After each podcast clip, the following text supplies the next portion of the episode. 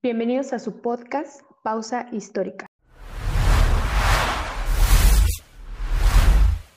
Muy buenas noches, eh, de donde nos estén escuchando. Bienvenidos a Pausa Histórica. Mi nombre es Anají de Fris y me acompaña aquí Philip Klippenstein Jiménez, con maestría en Relaciones Exteriores, para hablar sobre el tema de trabajadores migrantes y sus experiencias durante el COVID-19. Este artículo que nos hizo el favor de colaborar lo podrán encontrar en unos días en el blog y por el momento pues estamos aquí con el autor del artículo. Philip, mucho gusto. Muchas gracias por sintonizar aquí con Pausa Histórica. Eh, Philip, ¿qué fue lo que te llevó a escribir este artículo? ¿Qué te hizo hacer el artículo acerca de las experiencias de estas personas? Bueno, ah, primeramente, muy buenas noches. Igualmente, un placer estar en el programa.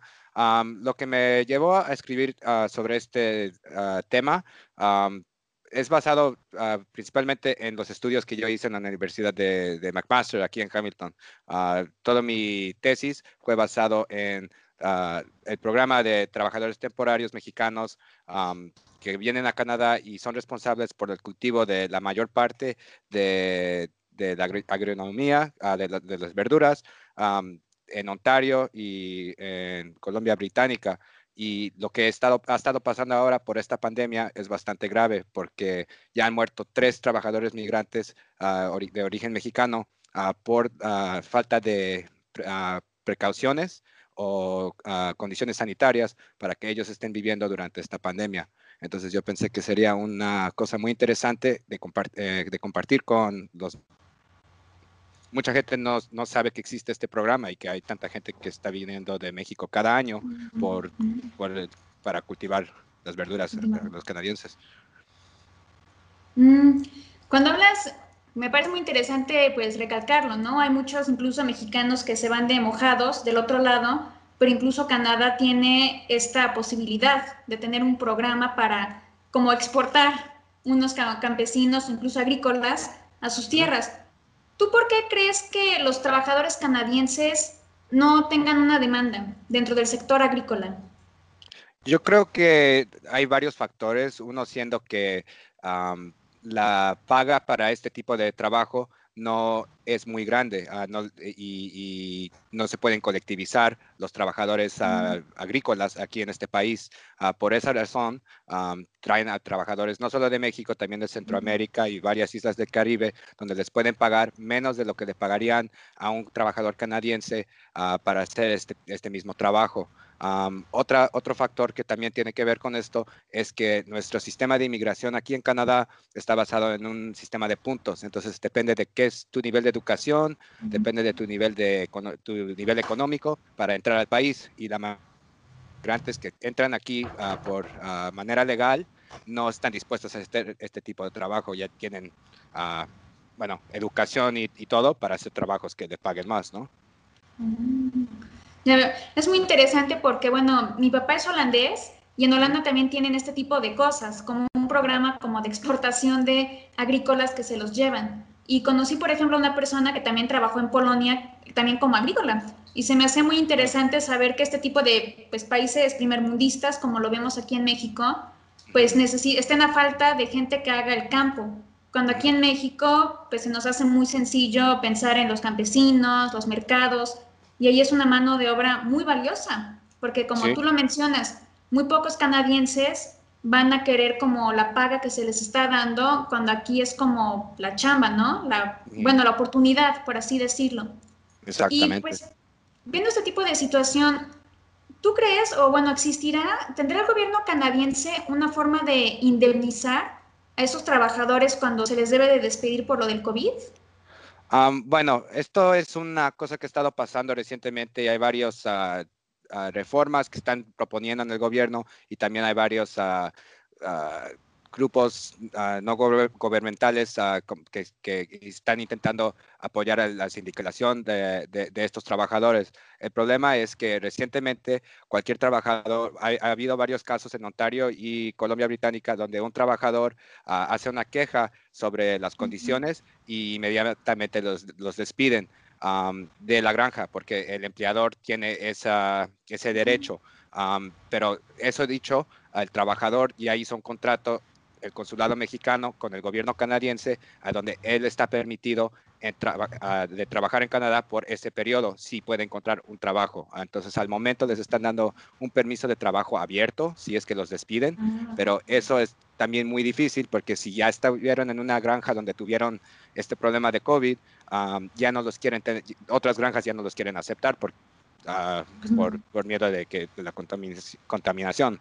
Entonces, entonces sí es un problema bastante grave, pero pues nuestra economía aquí agrícola depende de estos trabajadores y, están haciendo muchos ah, esfuerzos, uh, grupos no gubernamentales, de hacer un hacer, de, darles más derechos y de asistirlos cuando pierden el trabajo.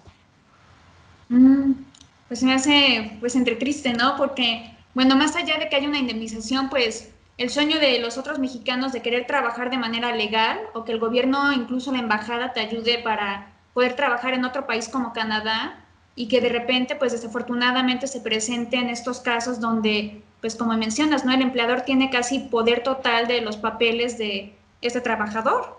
Así que, pues no es así que esclavitud, pero es muy triste, ya mismo lo mencionas, como están juntados en un momento donde ahorita la distancia es importante y en el momento en que son contagiados de COVID, pues no se les da como un pleno, como un finiquito, como quitarles, darles indemnización y ya mandarlos aquí además. Creo que habías, había leído que habías comentado del caso de un mexicano que falleció de COVID. Sí, aquí tengo su nombre, uh, un momento.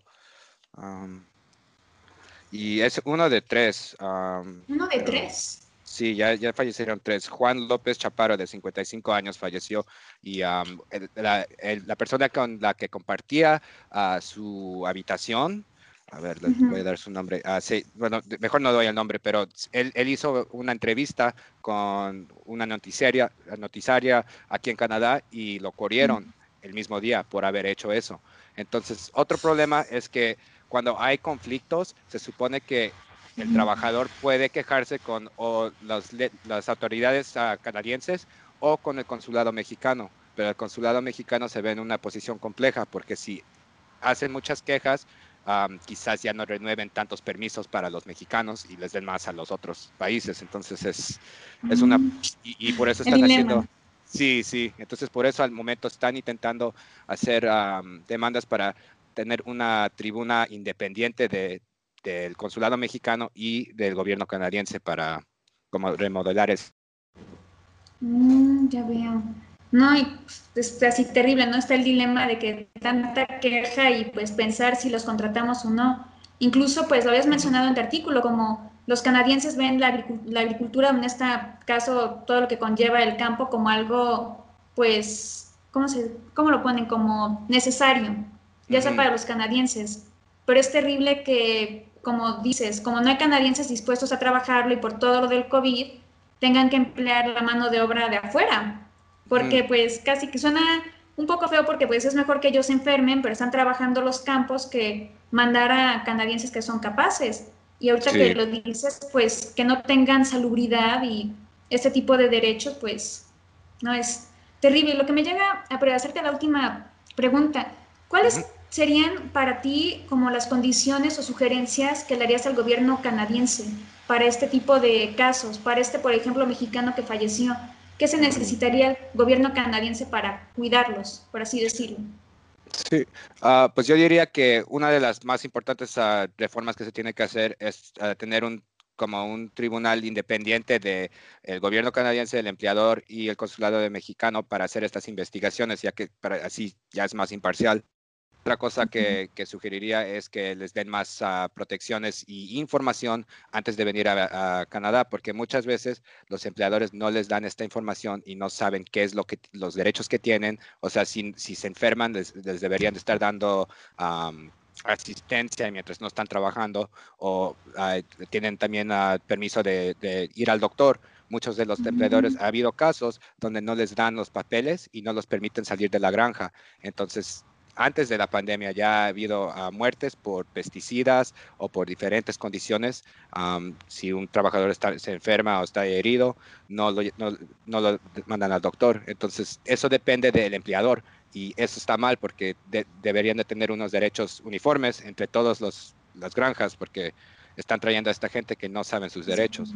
Ah, otra cosa que también propondría es reformar el sistema de inmigración aquí, porque hay una falta de trabajo justamente porque estamos aceptando a inmigrantes solamente en basis de cuánto dinero estén haciendo y qué es su nivel de educación, pero las demandas de labor no necesariamente reflejan a estos inmigrantes.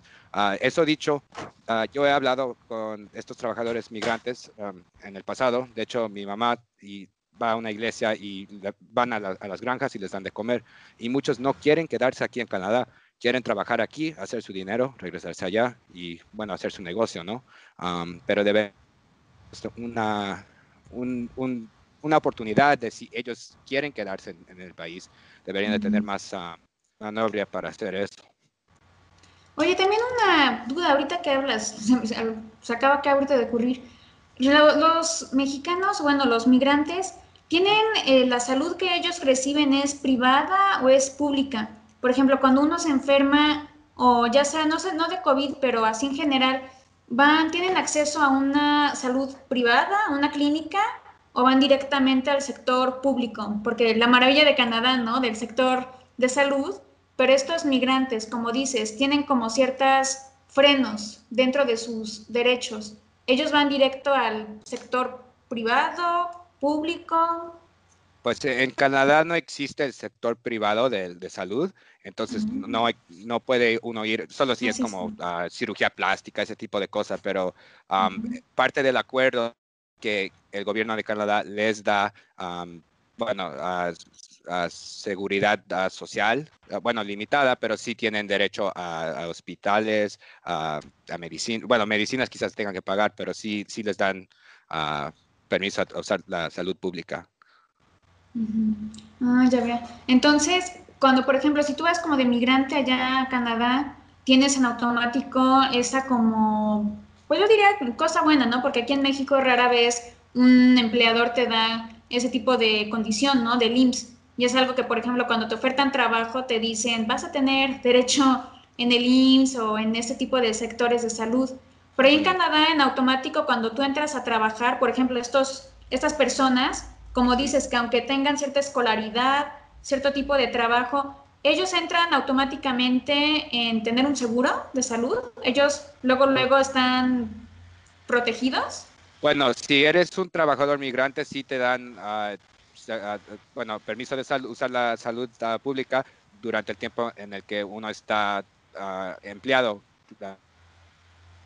Yo no sé si hay limitaciones en qué exactamente cubra eso, pero yo creo que lo básico, así si hay una emergencia, sí lo debería de cubrir. Desafortunadamente muchos de estos trabajadores no les informan de eso y, por eso también acaban lastimándose o hiriéndose y el empleador mismo no les quiere dejar ir de la granja.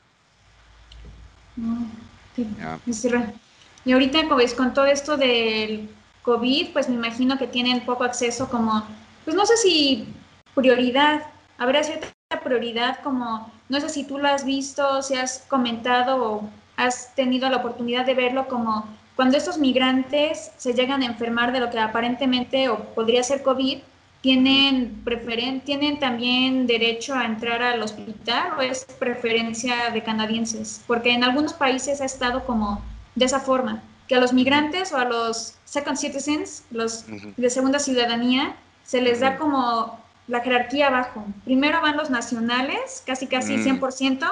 y luego ellos. En Canadá, ¿tú has visto o has podido apreciar o observar este tipo de situación? Pues afortunadamente hasta ahorita no ha habido una sobrecapacidad del sistema de salud aquí en Canadá. Entonces eso no, no, ha llegado a nada de eso. cuando, tienen, cuando tienen síntomas de, de COVID, en estas granjas los ponen en aislamiento y no los dejan salir de la granja. el, señor que se murió, eh, creo que a él sí lo mandaron a un hospital porque ya estaba crítico. ¿Qué pasaría si llegamos a este nivel donde ya las uh, ah, ICUs ya no tengan capacidad? ojalá eso no pase, pero pues, pues, que yo entienda, no, no ha pasado nada así. Algo que sí ha pasado es que si están en aislamiento, bueno, si hubo un caso, ya no los están dejando salir de la granja y los tienen como muy, y, los tienen muy estrictos de que no puedan salir, de que nadie pueda entrar. Entonces eso también es concernante. Sí, yo por ejemplo vivo en un pueblo que tiene muchos migrantes en Nueva York, de mm. Puebla, de Puebla York, como le dicen. Pero aquí mm. en el pueblo nos ha tocado que se fallecen ahí de COVID y piden que el cuerpo se regrese. Y desafortunadamente es un papeleo porque pues si fue de COVID, tienen que incinerarlos y te lo mandan con cenizas. Incluso lo andábamos platicando que ya no se da ese tipo de derecho de llorar el cuerpo presente. Y realmente, por ejemplo, en Canadá, digo, de esta, algunos son mojados, de aquí de donde yo vengo. Así que la mayoría cuando fallecen, como que los devuelven como luego, luego de que aquí tienen el cuerpo y como le hagan. Pero en Canadá, por ejemplo, en el caso de este señor, fallece y cuando está ahí se le devolvió el cuerpo a la familia, tuvo que tener, ¿supiste algo así? ¿O eso, es, eso es una muy buena pregunta. honestamente no estoy muy seguro de, de, la respuesta a esa pregunta. Yo sé que anterior de la pandemia, cuando bueno, hace, hace unos años se murió otro señor en, en, una de estas granjas, creo que lo atropellaron y la familia quería regresar el cuerpo, pero sin, sin ¿cómo se dice cuando los hacen? ¿Balsama? ajá, lo querían regresar entero, ¿no? Y les costó un montón de dinero llevar el cuerpo de regreso a México, pero ya, miles y miles de dólares, no sé cuánto, pero yo no sé cómo funciona eso en este momento con la pandemia, honestamente. No, es que sí se ve como complicado, ¿no? Una cosa son los, pues no, no deportados, por uno son los que entran de forma ilegal y otros son de la forma legal. Y hablando, por ejemplo, de deportados, ¿ha pasado, por ejemplo, que estos migrantes tengan que ser deportados? Como, ¿qué sucede cuando uno de los migrantes, me imagino, decide quedarse más tiempo de lo que dice su contrato? ¿Le dan, hay posibilidad de que renueve el contrato o lo mandan directamente de vuelta a México? ¿Cómo? Ah, generalmente sí los deportaría, ¿no? Eh, bueno, muchas ciudades acá tienen, uh, son ciudades de santuario, entonces no tienen que ah. deportarlos si, si, son indocumentados, pero a la vez, bueno, si los encuentran, sí los van a acabar deportando, porque es, y, y, lo problemático de eso es que si, si bueno, no obedecen los, uh, los acuerdos del contrato, entonces hay mucha demanda para venir acá con este programa y quizás nos renueven uh, el permiso el próximo año, porque muchos de ellos vienen cada año, ¿no? Entonces, Como recomendados casi. Ajá, y no quieren perder esa recomendación. Ese derecho. Mm, no, pues está mejor, ¿no? Porque luego, pues con todo esto de que entras de forma de turista y luego te quieres quedar, pues el caso es que te deportan y tienes blacklist, ¿no? Dentro de Canadá o de Estados Unidos y pues con eso de que apenas nos quitaron la visa a los mexicanos, pues tampoco está para jugarle así. Pues bueno, Philip, realmente muchas gracias. Desconocía, por ejemplo, esta situación. Muchos tenemos esa idea de que Canadá tiene un poquito más de, pues no sé, tiene más consideración con sus migrantes. Y sí debe de tenerlo, pero como dices, hay también sectores como estos eh, dueños que tienen el poder de los papeles del señor, el dinero, tal, o que los aglomeran, como si fuera de otro año. Y que tú la hayas dado a conocer, pues nos echa, echa la realidad de que no estamos ni tan seguros acá ni para allá. Como allá es trabajo, qué bueno que lo tengan, pero pues esta situación de que el gobierno canadiense, pues no que se lave las manos, pero esté desesperado por buscar trabajadores que trabajen, porque en Canadá, pues no se da esa, no insistencia, no quiero creer que sea insistencia, pero pues ese afán de querer trabajar el campo. No sé si existan canadienses, sonaré muy ignorante, pero no se ha sabido como canadienses que trabajen el campo como tal, pero... Pues yo creo que sí lo hay, pero no hay suficientes para, para una demanda industrial, ¿no? Entonces... ah, pues por eso pues me parece muy interesante lo que nos estás comentando, Philip. Y dentro de las preguntas que también nos consternan a los mexicanos es saber cómo están viendo de Canadá lo, pues, lo que está pasando aquí en México. ¿Qué están pensando los canadienses en relación a lo que está viviendo México con la pandemia? Sí, ah, bueno, honestamente yo creo que el canadiense generalmente está mucho más preocupado a nuestro vecino del sur, de Estados Unidos, porque pues los casos ahí se han explotado dramáticamente y quieren abrir las fronteras los, Estados Unidos y Canadá no las quiere abrir. yo pienso que Canadá se está intentando proteger mucho, cerrando todas las fronteras y vuelos. pero pues honestamente creo que eso es el más pánico al, momento, es lo de Estados Unidos y cuando abran las fronteras. Ah, con respecto a México, pues tenemos un acuerdo entre Canadá, Estados Unidos y México y sí dependemos mucho de la economía ah, y, de, los productos mexicanos que llegan acá y los mismos trabajadores. yo creo que no hay tanto pensamiento de cómo están las condiciones en México, ya que las condiciones en Brasil y Estados Unidos, bueno, los números de casos, bueno, eso es lo que está más en las noticias. pero yo creo que, que, sí hemos de estar, mucha gente como yo que tiene descendencia mexicana, sí tenemos muchas preocupaciones por nuestras familias allá y de, la gente ambulante o la gente que no tiene recursos de cómo se van a mantener durante estos tiempos difíciles. Y, y sí hay mucha preocupación de la estabilidad política ahí en México. No, me imagino entre que todo esto de la pandemia, como dices, los estadounidenses también con tantos pues muertos y luego también pues México va para allá. Es muy preocupante. Y como lo decías, Filip, también es importante ver lo de los migrantes, este tipo de pues sus muertes, sus experiencias. Y pues yo creo que con ello pues finalizamos el programa. Te agradezco mucho, Philip, por haber ah, aceptado el haber estar aquí con nosotros por también haber aportarnos tu artículo, que dentro de poco ustedes, espectadores, los que nos escuchan en Pausa Histórica, podrán leerlo. Y pues me me queda con decir que, pues, de verdad, gracias, Philip. Entendemos la, también los horarios, todo, así que agradecemos tu tiempo. También, pues, queremos agradecer a Ojo de Bruja por la excelente edición de videos que nos ha hecho para el podcast. Queremos recordarles que nos pueden seguir en nuestras páginas en Facebook como Pausa Histórica, Twitter Pausa Histórica 2020, en Instagram Pausa Histórica, en Spotify y claro en YouTube, para seguir más con estos podcasts, artículos y no se olviden también de visitar nuestro blog donde encontrarán los artículos, pueden hacer comentarios, preguntas y claro, estamos abiertos a recibir sus aportaciones. Muchísimas gracias. Eh, yo soy Dona Gide Fris y pues me despido. Hasta luego. Muchas gracias.